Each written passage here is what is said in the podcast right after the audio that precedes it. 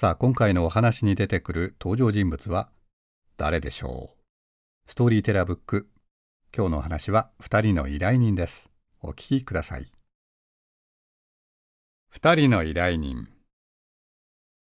ある日私たちの部屋に男女が訪ねてきた。素敵なお部屋ですね。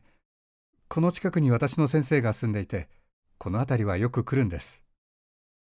私が友人から習った観察を行うまでもなく、男は神経衰弱を患っているようで元気がない。これ、私が書いた絵本ですの。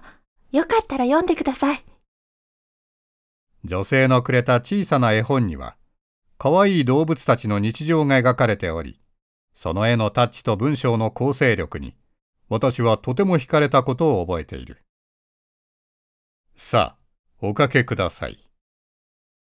友人はいつもより機嫌がいいようで、二人にソファーを進めながら、両手の指先を合わせ、男が何も語らぬうちに話しかける。なるほど。日本の方ですね。学校の先生をしている。そしてロンドンにはシェイクスピアの研究をされに来た。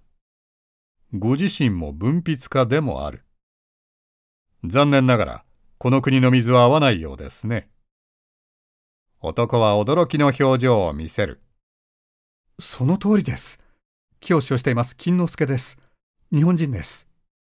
あなたは？と今度は女に目を向ける。長旅ご苦労様でした。湖のそばにお住まいで、今日は長い時間、馬車と汽車に揺られてきた。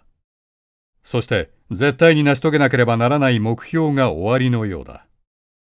はい。その通りです。助けてほしいんです。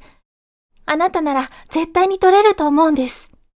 取るというと？どうしても取りたい。取らなければいけないウサギがあるんです。よろしい。では早速出かけるとしよう。行こう、ドクター。私だけが事態を飲み込めぬまま、我々4人を乗せた馬車は走り出す。